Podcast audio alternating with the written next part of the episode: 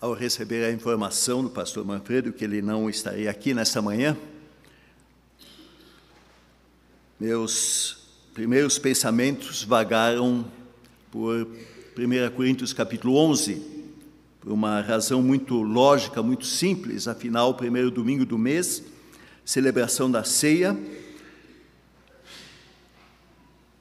E observando esse texto tão conhecido, repetido tantas e tantas vezes, minha mente se fixou numa palavra que não consta lá em 1 Coríntios 11, mas num assunto que 1 Coríntios 11, sem dúvida alguma, inclui, e algo muito importante é a questão obediência. Há diversas colocações em 1 Coríntios 11, a começar pela frase repetida: Fazei-o em memória de mim. Uma ordem, portanto, a ser obedecida por todo filho de Deus. E pensando em obediência,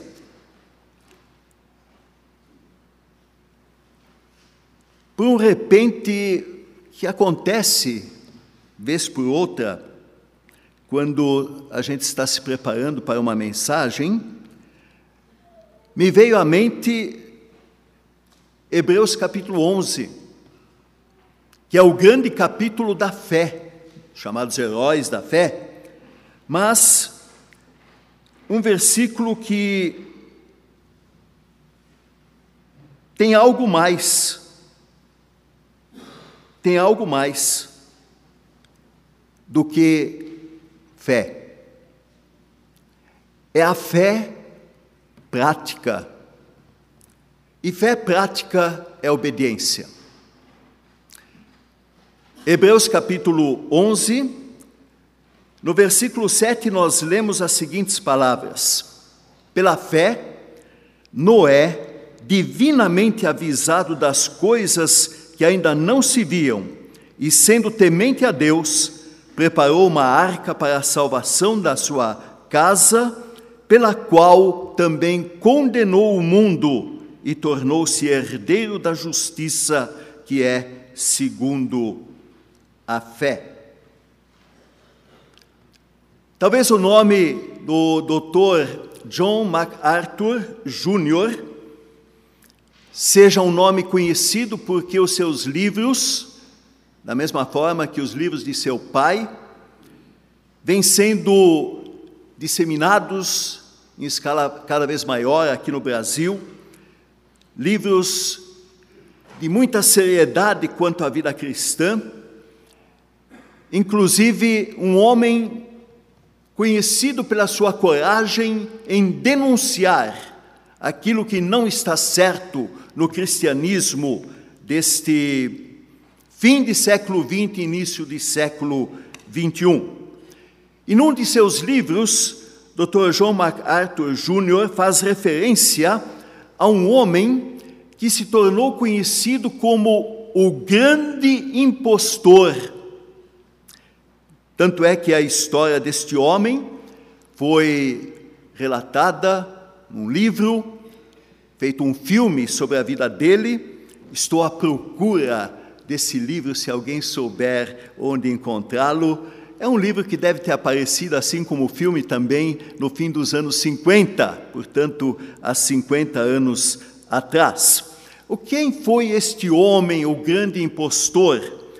Foi um homem que desempenhou muitas atividades sem, entretanto, possuir qualificações necessárias para executá-las. Ele foi professor de escola secundária. E escola secundária nos Estados Unidos, acho que muitos sabem, é mais do que a nossa escola secundária aqui no Brasil. Ele foi psicólogo, sem nunca ter estudado psicologia sem ter um diploma de psicologia. Ele chegou a ser executivo de uma universidade. Ele foi, inclusive, na guerra dos anos 50 na Coreia, cirurgião da Marinha Canadense, pasmem. Como é que ele conseguiu tudo isso? Sem jamais ter frequentado uma escola de psicologia eh, ou eh, de medicina. Ele simplesmente conseguia falsificar documentos, inclusive falsificando evidências sobre a sua vida para atingir as suas pretensões, e durante anos a coisa deu certo. Deu quase certo, porque num certo ponto ele foi denunciado como um impostor. O Dr. João MacArthur, ele comenta que a mesma coisa, infelizmente, tem ocorrido na Igreja do Senhor Jesus por toda a sua história de quase dois mil anos. E ele diz que a, a igreja, ele não faz afirmação direta, ele diz a igreja pode muito bem também estar abrigando impostores. E ele menciona é, como comprovação o próprio Senhor da igreja que contou no capítulo 13 de Mateus uma parábola nesse sentido, mostrando que isto é perfeitamente possível. É a conhecida parábola do trigo e do joio, onde Jesus faz uma advertência muito séria a esse respeito. E desde sempre nós sabemos que tem sido feita a pergunta quando isto ocorre, ou se isto ocorre, provavelmente isto ocorre mesmo. A prática, a história de dois mil anos de cristianismo tem comprovado que isso de fato acontece. O que fazer nesse caso? Como saber se uma pessoa é um cristão verdadeiro ou um cristão falso? Bom, desculpem, na verdade, cristão falso não existe. Só existe cristão. E aí ele é verdadeiro. Porque se ele é falso, é porque ele não é cristão. Então vamos colocar as coisas no devido lugar. Como distinguir? Eu vejo na palavra de Deus diversos critérios bíblicos que podem nos ajudar nesse sentido, entre eles, essa já há pouco mencionada parábola do joio e do trigo. Os servos de um certo senhor perguntam a ele: Senhor, nós semeamos trigo como é que tem trigo e joio também? E o Senhor responde: Não, é que veio o inimigo à noite, durante a noite, e plantou lá no meio do trigo, plantou o joio, uma plantinha muito parecida, inclusive, com o trigo. E os servos perguntam: Senhor, devemos arrancar o joio? Que é uma coisa muito difícil devido ao fato de ambas as plantas serem muito parecidas. E o dono do campo responde: Não, deixem ambos crescerem até o momento da colheita. Porque na hora da colheita, o fruto vai distinguir entre ambas as plantas. Inclusive, Jesus fez outras colocações nessa linha, por exemplo, quando ele disse: Pelos frutos conhecereis uma planta. Não é possível que uma planta X dê fruto diferente, que uma macieira dê qualquer outro tipo de fruto que não seja maçã, a planta pelos seus frutos será conhecida. Ou então Jesus mencionou no capítulo 14 do Evangelho de João é, a prova do amor, quando disse: Se me amais, guardareis meus mandamentos.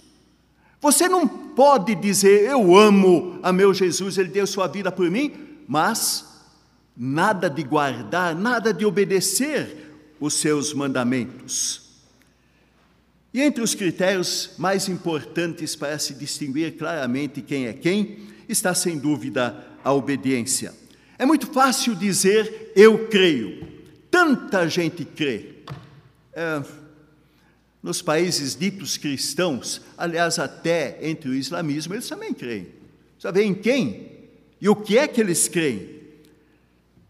Mas se a vida da pessoa não for caracterizada pela obediência àquele a quem nós chamamos de, eh, de Senhor, então algo perigosamente errado estará acontecendo. E eu digo perigosamente errado porque a palavra de Deus nos ensina claramente que lá no final, no dia da grande colheita final, haverá dois grupos aqueles a quem o Senhor convidará para estar com Ele por toda a eternidade, e aqueles que ouvirão a palavra de juízo e de malditos, inclusive o próprio Senhor Jesus disse isso. Por quê? Porque a vida dessas pessoas não correspondeu à sua confissão. Eles confessaram Jesus como Senhor e Salvador, mas não viveram essa vida, não comprovaram, não tiveram frutos comprovando isto. Por isso o mestre perguntou: Por que me chamais Senhor, Senhor, mas não fazeis o que vos mandam? E isto é uma terrível contradição pelas próprias palavras do Senhor. E não é diferente também em qualquer outra área de nossa vida. Se você diz que sabe fazer isto, você é especialista em algo, ou sabe fazer, capaz de fazer aquilo, você deverá comprovar na prática aquilo que você diz. Se você diz, eu sou eletricista, eu digo isso, eu sou eletricista, qualquer problema falem comigo. Mas sequer sei que devo desligar a fonte da energia para fazer um concerto, então ninguém vai acreditar que eu sou eletricista. Talvez sequer sei trocar a lâmpada, mas me chamo de eletricista. Tiago, o autor bíblico, ele declarou que a fé tem de obrigatoriamente resultar em obras, a fim de que ela seja visivelmente válida. A fé tem que, tem que aparecer através das obras. Obra é uma coisa natural para a pessoa de fé. Há uma é, relação inseparável entre fé e obediência. Eu diria que são duas faces da mesma moeda. Se você mostra essa uma face da fé, a outra face tem que automaticamente significar, tem que estar escrito ali, obediência praticada. E também em relação às ordens referentes à ceia do Senhor, nossa obediência deve ser continuamente testada e aprovada.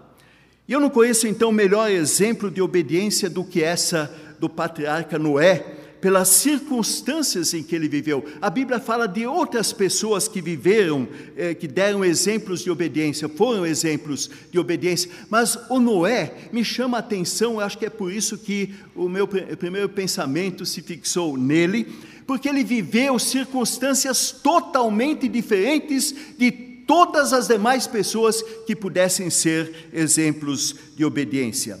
E por isso, nessa manhã, eu quero destacar alguns aspectos da obediência desse grande patriarca que devem servir para ilustrar como é que devem ser os nossos atos de obediência àquele a quem nós chamamos de Senhor de nossa vida. De Noé, isso foi outra coisa que me chamou a atenção ao ler o texto lá de é, do capítulo 6 de Gênesis, certamente vocês devem ter observado que o nosso boletim traz na capa, impresso, um texto de Gênesis 6, versículos 11 a 22. E eu li esse texto, a preparação do Senhor quanto à vinda do dilúvio, e depois no capítulo seguinte, a descrição do dilúvio. E me chamou então a atenção o fato de não termos uma única palavra sequer que Noé tenha dito, pelo menos não estão registradas na Bíblia, durante todo o episódio do dilúvio. Nenhuma palavra. Temos depois do dilúvio duas palavras dele. Uma palavra de maldição para aquele um filho que o desonrou, né? não foi muito moral na sua conduta, o Cam, pai de Canaã, foi amaldiçoado, enquanto que a segunda palavra foi uma palavra de bênção sobre os dois outros filhos, Sem e Jafé. Mas, sempre de novo, nesses capítulos 6 e 7, descrição do episódio do dilúvio, nós não encontramos nenhuma palavra de Noé. Quem fala é exclusivamente Deus. Deus fala e logo a seguir nos vem a informação e Noé cumpre. Ele obedece. Não discute, não levanta questões, mas como é que é, como é que poderia ser? Será que vai dar certo? Deus fala, ele obedece. É interessante observar aqui em Hebreus capítulo 11 que Noé foi o terceiro exemplo de fé citado nessa longa lista do autor de Hebreus. Antes dele, apenas Abel e Enoque. Abel é colocado como exemplo de adoração a Deus, enquanto que Enoque é exemplo de como se deve andar com Deus. Já Noé é o exemplo de quem adorava a Deus, quem andava com Deus e trabalhava para Deus. A fé e a obediência de Noé vão, sem dúvida alguma, muito, mas muito mesmo além do raciocínio humano normal. Quando observamos em detalhes a maneira como ele reagia às ordens de Deus, não é bem poderia ser considerado, eu diria, um louco, consideradas as coisas que ele fez. Ele nada via além da confiança que ele tinha em Deus, e isso para ele foi suficiente. E essa sua vida de fé e obediência pode ser resumida em duas eh, categorias de ação. Em primeiro lugar, ele obedecia às palavras de Deus, e em segundo lugar, ele rejeitava qualquer tipo de influência do mundo na sua vida. Hebreus 11, 7. Pela fé, Noé, divinamente avisado das coisas que ainda não se viam, e sendo temente a Deus, preparou uma arca para a salvação de sua casa. Deus disse a Noé: Olha, eu decidi julgar e destruir o mundo através de uma grande enchente. Você vai e construa um grande barco, deverá ser para a salvação tua e de tua casa. E Noé passa então mais de 100 anos, mais de 100 anos, 120 anos, obedecendo essa ordem divina. Eu não sei como você agiria num caso como esse. De minha parte, acho que eu me conheço um pouquinho, pelo menos, eu tenho certeza que já depois de alguns anos, eu estaria, no mínimo, questionando essa tal enchente, se ela de fato haveria de acontecer. Senhor, já passaram tantos anos, enchente, eu não sei o que é isso. eu imagino que Noé teve muitos motivos para questionar também, para argumentar contra, afinal, é bom sempre lembrar um pouco dos fatos históricos. Ele estava provavelmente em algum lugar da Mesopotâmia, longe, muito longe de qualquer oceano. Eu sou capaz de apostar que ele nunca havia visto tanta água como o mar a possui. Longe demais para ser atingido por um tsunami. Nem saberia o que é isso.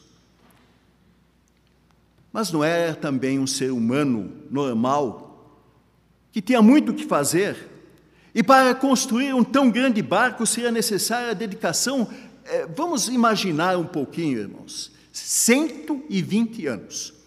Vocês podem dizer, é, naquela época o pessoal vivia 600, 800, 900, é, Noé viveu 950 anos. E alguém vai dizer, ah, bom, aí 120 anos é uma parte apenas dos 950 é, é fácil raciocinar assim, mas é muito mais do que aquilo que todos nós é, poderíamos atingir. Eu acho que ninguém de nós atingirá é, essa idade de 120.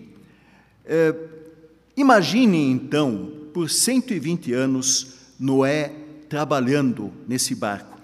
Talvez não seja difícil imaginar ele, logo no começo, depois da ordem de Deus, saindo em busca de toda aquela madeira necessária.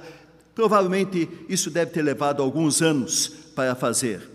Coisa bem diferente, entretanto, seria vê-lo ali na altura dos 100 anos depois, passando betume em todo aquele grande barco.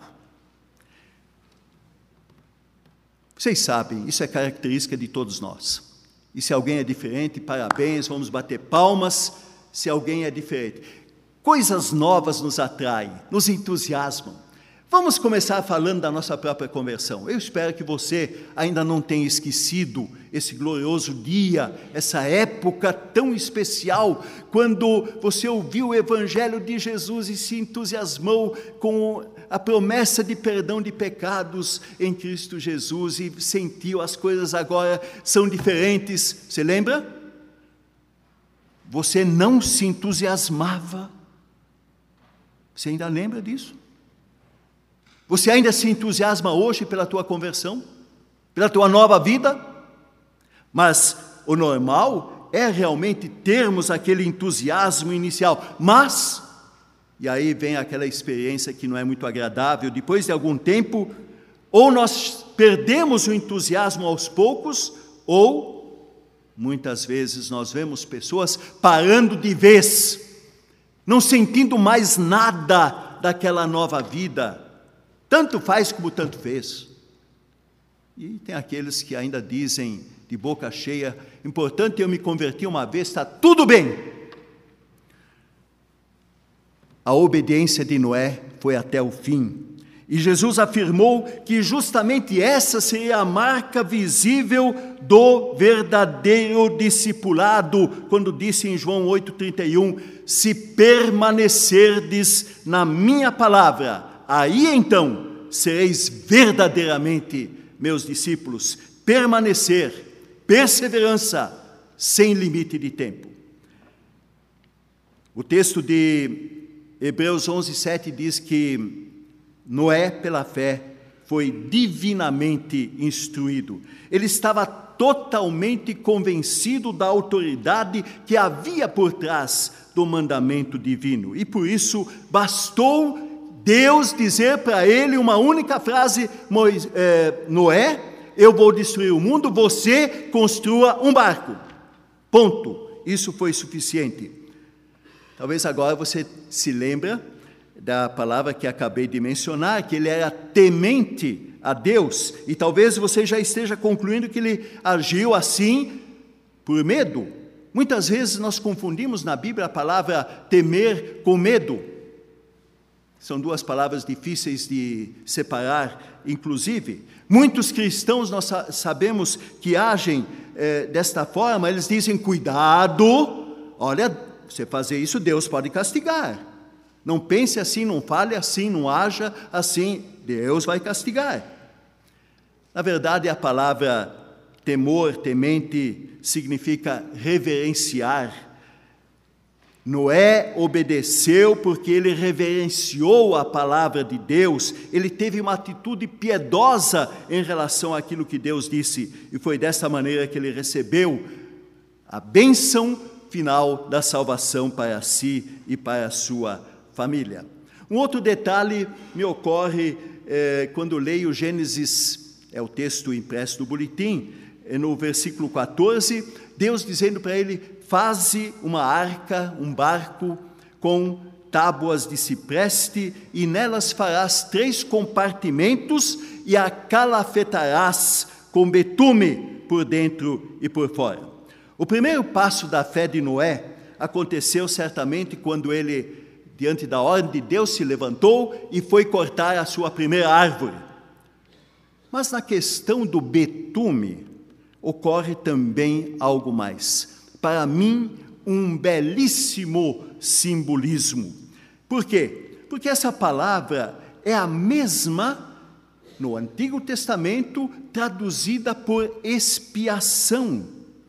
Portanto, essa palavra, a raiz dessa palavra tem exatamente esse duplo significado. Ela pode significar expiação, naquele sentido que nós conhecemos como salvos em Jesus, e também a palavra betume, o significado betume, a mesma raiz, dois significados. Em Levíticos capítulo 17, versículo 11, nós temos uma conhecidíssima palavra, uma frase muitas vezes mencionada, onde lemos que a vida da carne está no sangue. Sangue literalmente é vida. Mas na continuação desse versículo, Levítico 17, 11, Deus diz: Eu dei o sangue, no caso de animais, sobre o altar, para ser como expiação para as vossas almas, o sangue será expiação para vós. Bem no sentido do Novo Testamento também. E agora experimentem ler esta frase da seguinte forma: Eu dei sangue sobre o altar para ser como betume para as vossas almas. O sangue será betume para vós. Na arca, o betume mantinha a água do juízo de Deus do lado de fora impermeabilizava a arca, não permitia que o castigo de Deus penetrasse na arca. Irmãos, simbolismo notável, porque na vida do crente, o betume é o sangue de Cristo, que nos livra do juízo, como nos ensina o Novo Testamento. Na arca não podia haver, haver a infiltração de água por causa do betume. E da mesma forma, o juízo de Deus não atinge o crente quando ele se purifica, e isso tem que ser uma coisa contínua através do sangue de Cristo. 1 Coríntios 11 nos lembra: se nós nos julgarmos a nós mesmos, nós não seremos julgados. Por quê? Porque aí nós temos o perdão, a purificação do sangue de Cristo. Irmãos, eu tenho que perguntar aqui nesse momento, antes de prosseguir, será que nós estamos sendo guardados, fazendo a nossa parte para sermos guardados do justo juízo de Deus através da contínua proteção desse betume sagrado, o sangue de Cristo? Nós procuramos ainda essa proteção, confessando os nossos pecados, nós somos é, exortados a fazê-lo continuamente e ao mesmo tempo também perdoando os pecados de nosso próximo, para que possamos ser perdoados como Jesus ensinou no Pai Nosso. Também não posso deixar de destacar algo sobre o tamanho da arca.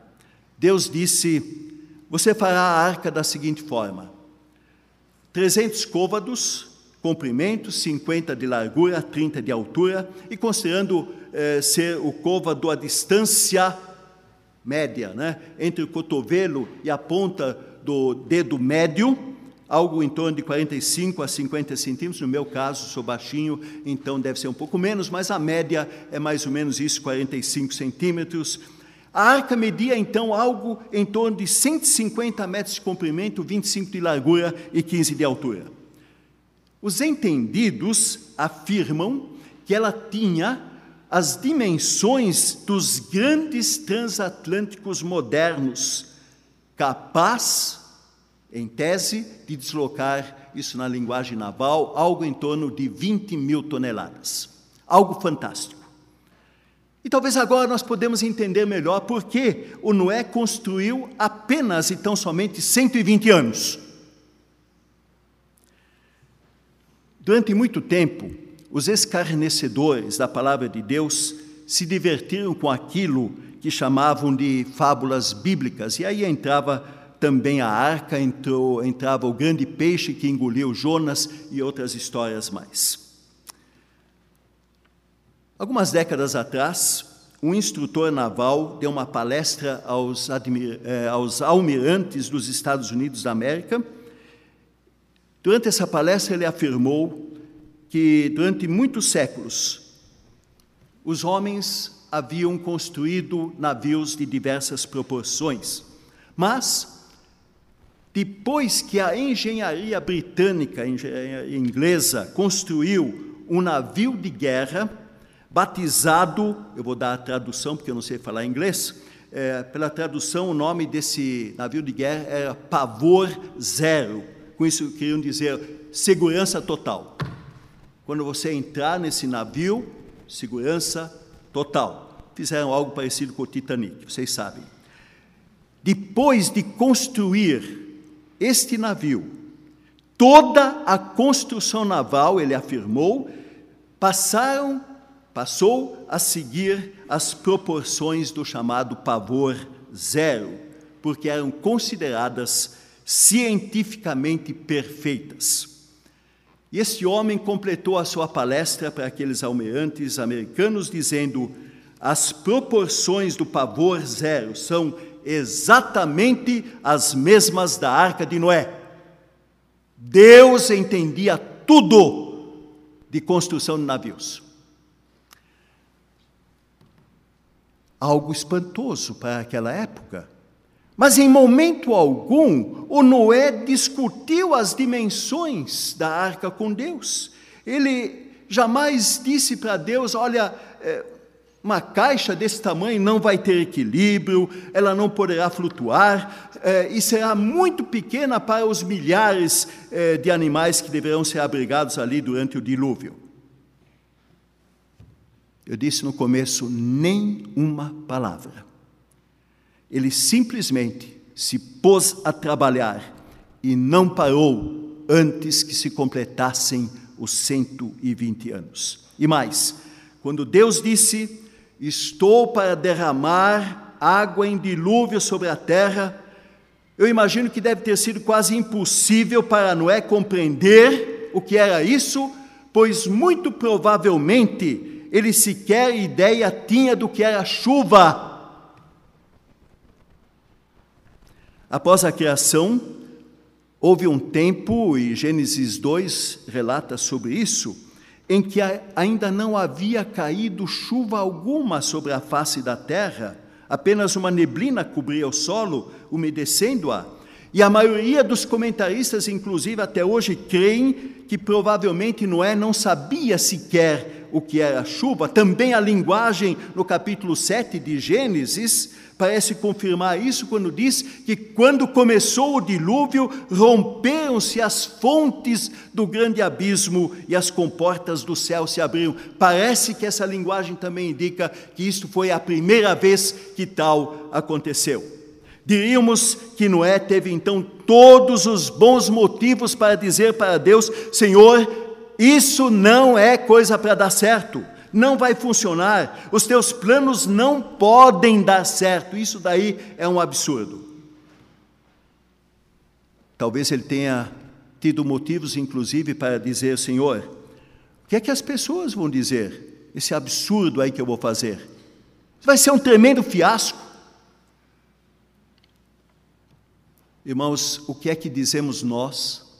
O que é que pensamos nós acerca dos planos de Deus relatados em Sua palavra para nós, respectivamente para a obra do Seu reino neste mundo. O que é que nós pensamos, o que é que nós fazemos? Será que nós estamos prontos a enfrentar os zombadores, os escarnecedores do cristianismo em número cada vez maior em torno de nós, fazendo isso com nossas atitudes de fé? Com a coragem de executar todos os planos de Deus nos mínimos detalhes, por mais loucos e inexequíveis que possam nos parecer. Irmãos, tenhamos essa certeza: a nossa obediência jamais fará a nossa fé passar vergonha diante do mundo. Tenhamos a coragem da perseverança. E nessa linha eu quero acrescentar apenas mais um pensamento. Na segunda carta do apóstolo Pedro, no capítulo 2 e versículo 5, Noé é chamado de pregador da justiça. Ali não, é, não fica esclarecido como ele pregava, mas é fato que ele anunciava a justiça de Deus em trazer um justo juízo sobre o mundo pecador. Afinal, ele tinha muito tempo para testemunhar, 120 anos não foi pouco. Podemos imaginar por outro lado, que em sua mente havia o seguinte raciocínio: o povo tem bastante tempo para se arrepender. 120 anos é muito tempo para as coisas mudarem. E certamente então ele testemunhava tanto pela palavra como com a prática da própria construção da arca. Ele fazia um trabalho fiel, mas o tempo foi passando, ninguém se convertia, nós sabemos do resultado final desses 120 anos. E então eu me pergunto se em sua mente também não começaram a aparecer pensamentos do tipo: será que há algo errado comigo, ou com a minha pregação, com o meu testemunho? Será que não seria bom eu mudar o tom da minha pregação? Modernamente, acho que devia ter bem mais ilustrações para o povo entender melhor. Ou quem sabe, não deveria eu usar mais efeitos psicológicos para convencer as pessoas? Ou talvez seria bom eu suavizar esse aviso de Deus, enfatizando o outro lado, muito mais o amor, a bondade de Deus, dizer que Ele é um ser extremamente longânimo e que não é bom criar esse clima pesado de tragédia, de dramaticidade em relação às palavras de Deus. Eu não sei se ele não, também não tinha bons motivos para pensar assim. Sabem, tudo isso e talvez muito mais pode ter passado pela cabeça de Noé, mas isso é importante, ele continuou a fazer o seu trabalho obedientemente. Mesmo, eu imagino que foi assim, quando o mundo apontava o indicador contra ele, chamando-o de louco, de demente, enfim, ele continuou perseverante e obediente até o fim. Irmãos, que o exemplo de Noé nos sirva de ajuda e estímulo para também prosseguirmos com paciência e com perseverança quando as coisas não acontecem conforme a nossa vontade e a nossa opinião, diante da opinião dita politicamente correta do mundo. Minha última palavra, paralelamente ao seu testemunho pela pregação e pela prática no seu dia a dia, Noé estava também rejeitando todas as formas mundanas de se adaptar às circunstâncias em que vivia e também às pessoas de sua época. Ele não se deixou levar sequer pelos seus pensamentos, pelos seus sentimentos, nem por aquilo que se dizia e que se ensinava pelas pessoas de seu tempo. As zombarias, os gracejos dos escarnecedores não o fizeram mudar em relação à sua missão.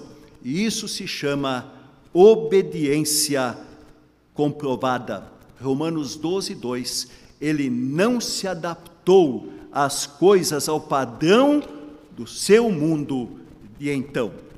Irmãos, logo mais estaremos aqui à mesa da ceia do Senhor. E quando isso acontece, nós sempre de novo somos testados quanto à nossa irrestrita obediência às palavras daquele a quem chamamos de Mestre e Senhor. Na capa de nosso boletim, vocês podem conferir comigo, há uma frase propositalmente colocada em negrito para dar destaque, para chamar a nossa atenção. É, ali diz: Noé fez tudo e exatamente como Deus lhe tinha ordenado. Assim ele glorificou ao seu Deus. Que a nossa obediência aos mandamentos de nosso Deus glorifiquem da mesma forma o Senhor da glória. Amém?